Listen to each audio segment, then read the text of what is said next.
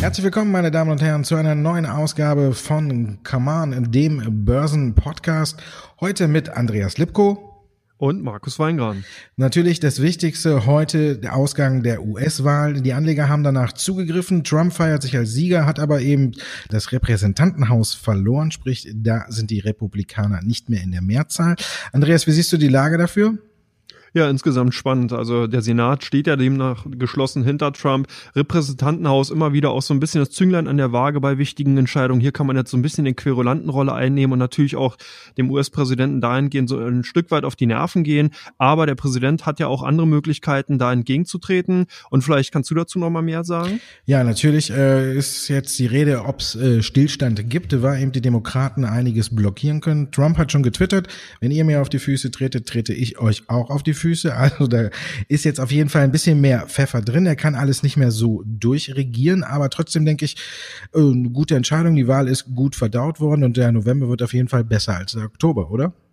Ja, vor allen Dingen fand ich es ganz interessant. Du hattest es ja auch schon in einer Kolumne geschrieben, dass es ja statistisch dahingehend auch für, den, für die Börsen ganz gut zum Jahresende aussieht. Vielleicht kannst du da, gibst du noch mal ein paar Ausführungen dazu, wie du das gemeint hast? Ja, es gibt drei Statistiken, die ja jetzt eigentlich sagen, dass wir äh, noch vielleicht eine Jahresendrallye kriegen. Zum einen natürlich beginnt in Deutschland normalerweise ab Oktober die beste Börsenphase, aber wir wissen ja, der Oktober dieses Mal war gruselig. Vielleicht kommt sie dann jetzt im November. Aber Natürlich haben wir auch äh, die Statistik für die USA bemüht und da sind die Midterm Walls oder Midterm Elections ja immer im Mittelpunkt der Statistiken. Und hier ist äh, ganz erstaunlich, dass nach allen Wahlen in den kommenden zwölf Monaten danach die Aktienmärkte immer zugelegt haben. Das ist der eine Aspekt.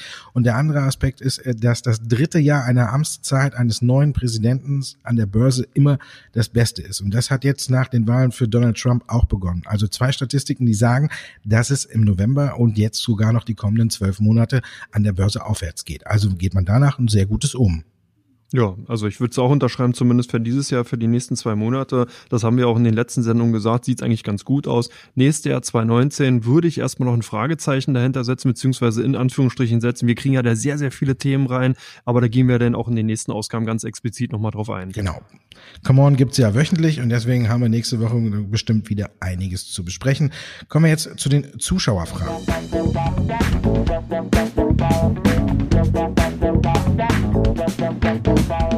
Erste Frage dreht sich um äh, den Bitcoin, die Kryptowährung. Seit September läuft es hier nur noch seitwärts. Die Frage, ist der Hype vorbei, Andreas? Ja, eine sehr interessante Frage. Wenn man sich die Kryptocoins insgesamt ansieht, hat der Bitcoin ja seit langem eher so eine äh, Indexfunktion eingenommen. Hier werden im Endeffekt äh, nicht mehr so viele Gewinne verzeichnet, wie zum Beispiel in anderen Kryptocoins, den Bitcoin Cash, der hat ja in den letzten sieben Tagen 50 Prozent zugelegt oder auch Ripple immer wieder in den Medien insgesamt erwähnenswert, weil man hier äh, einfach auch eine Anwendung gefunden hat in der Finanzwelt. Hier ist American Express ganz weit vorne und will versuchen, sozusagen Transaktionen zukünftig über diese Blockchain-Funktion, über diesen diesen Ripple-Coin abzuwickeln. Von daher Bitcoin eher aus dem äh, Rampenlicht der, der Investoren gerückt und dahingehend wo ersetzt worden durch andere Technologien oder beziehungsweise andere Coins aus dem Bereich. Wir haben eine weitere Frage zu Apple. Da gab es ja in den letzten, in der letzten Woche Zahlen und die Aktie hat reagiert. Was ist denn deine Meinung zu den, äh, zu den Aktien von Apple?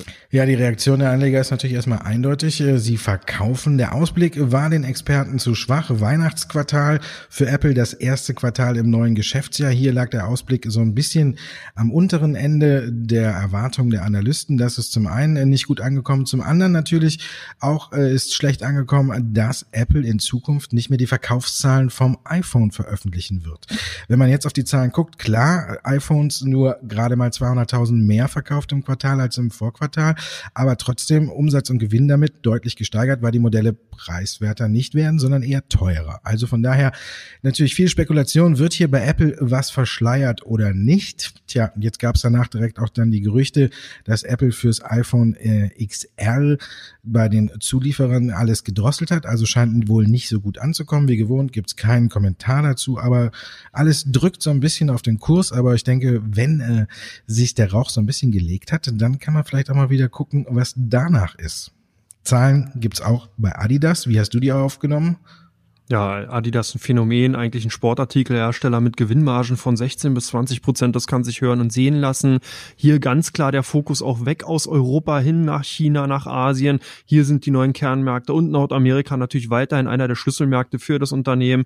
Eigentlich im Endeffekt macht Adidas sehr, sehr viel richtig und hat in den letzten Jahren auch gezeigt, dass man sich immer wieder neu erfindet, neu positioniert und ja auch wieder im Online-Bereich jetzt hier kräftig Fuß gefasst hat. Hier die Verkaufszahlen doch sehr, sehr hoch, 76 Prozent Zuwachs allein sein im direkten Online-Marketing oder beziehungsweise Verkauf der Produkte übers Internet. Das sind insgesamt schon Zahlen, wie gesagt, können sich sehen lassen. Ich finde, das Unternehmen ist solide. Ob man jetzt auf dem Niveau dann einsteigt, das würde ich jetzt nicht unbedingt unterschreiben. Auf jeden Fall Marktperformer in den nächsten Monaten, aber gut positioniert für die nächsten Jahre und man sollte die Aktie auf jeden Fall weiterhin auf der Watchlist behalten.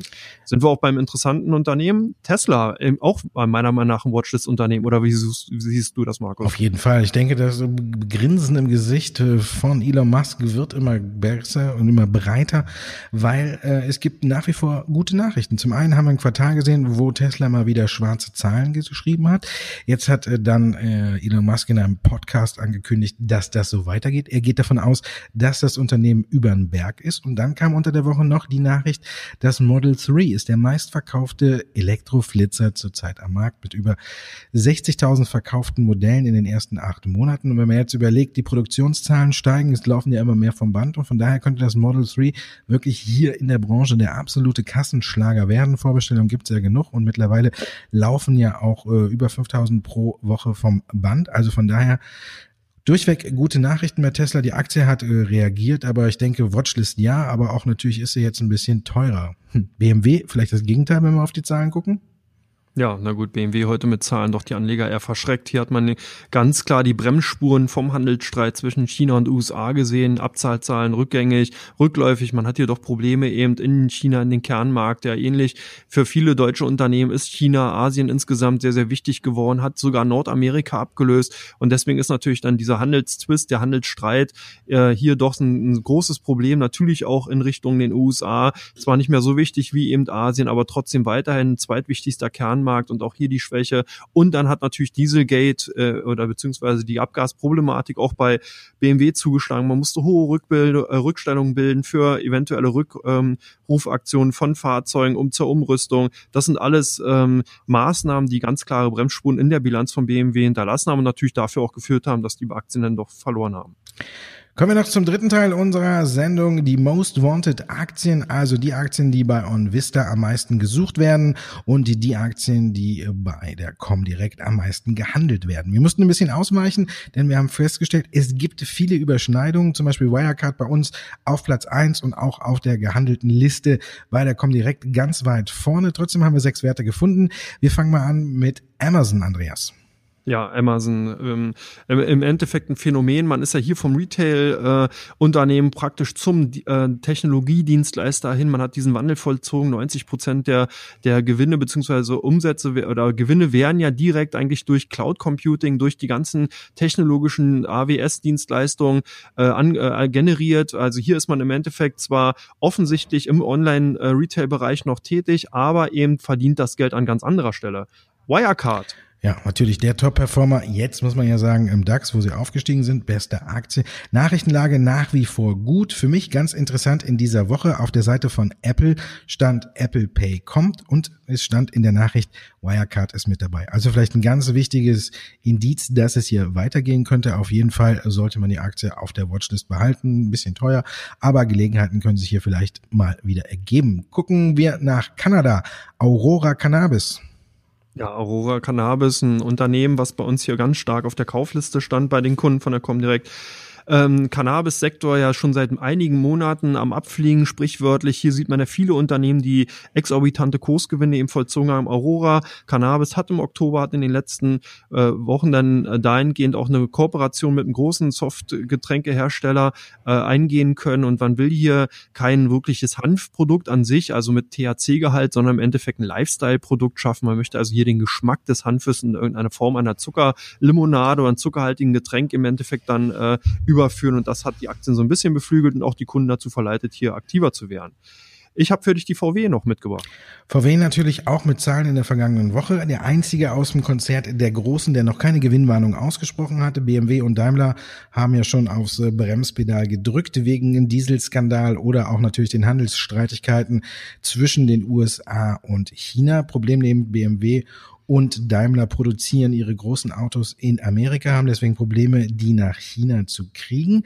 VW hat die Probleme nicht, hält noch an der Prognose fest, aufgefallen aber auf einer Investorenkonferenz diese Woche hat auch der Finanzchef so ein bisschen aufs äh, Bremspedal gedrückt, hat äh, die Spanne ein bisschen eingeengt und hat gesagt, wir rechnen damit, äh, dass die operative Marge jetzt am unteren Ende der Spanne liegt, war bei den Quartalszahlen noch nicht so, also hier eine kleine Einschränkung. Gewinnwarnung ist noch nicht da, aber sicherlich, wenn man die drei Autobauer jetzt aktuell vergleicht, VW für mich in der Pole Position. Gucken wir noch auf die Allianz.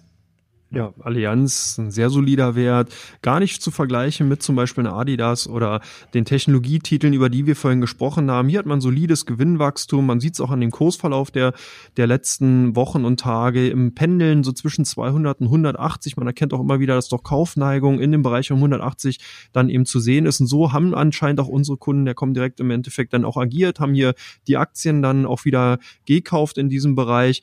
Äh, sicherlich auch ein Grund dafür, dass eben äh, die Dividendenrendite sehr, sehr hoch ist und dafür auch einen praktischen Ersatz und einen Risikopuffer für die Anleger dann eben darstellt die Deutsche Bank.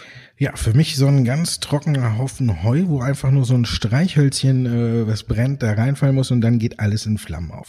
Ich glaube, viele haben Interesse daran, dass die Deutsche Bank wieder höhere Kurse sieht, aber noch irgendwo fehlt jetzt noch die befreiende Nachricht. Hedgefonds eingestiegen, also die wollen ja ihr Geld auch nicht zum Fenster rauswerfen, sondern werden sich das genau überlegt haben, ob sie da jetzt dann tatsächlich gewinnbringend ihr Geld anlegen. Die Deutsche Bank hat den Einstieg begrüßt, noch gibt's keine Querelen. Zahlen so lala. Auf der einen einen Seite waren es wie, war es wieder ein Gewinn, auf der anderen Seite vielleicht ein bisschen zu wenig, aber man muss ein bisschen abwarten. Ich denke, oh, die Deutsche Bank, da warten alle drauf. Ich denke, alle wollen, dass die Deutsche Bank wieder steigt, aber irgendwie fehlt der Auslöser. Und wenn der dann aber mal da ist, dann denke ich, geht's schnell wieder. Über 10 Euro könnte es dann wieder gehen, aber der Auslöser fehlt noch so ein bisschen. Wenn der kommt, weiß keiner. Von daher einfach beobachten. Das war's, meine Damen und Herren, für heute mit Come On. Vielen Dank, Andreas.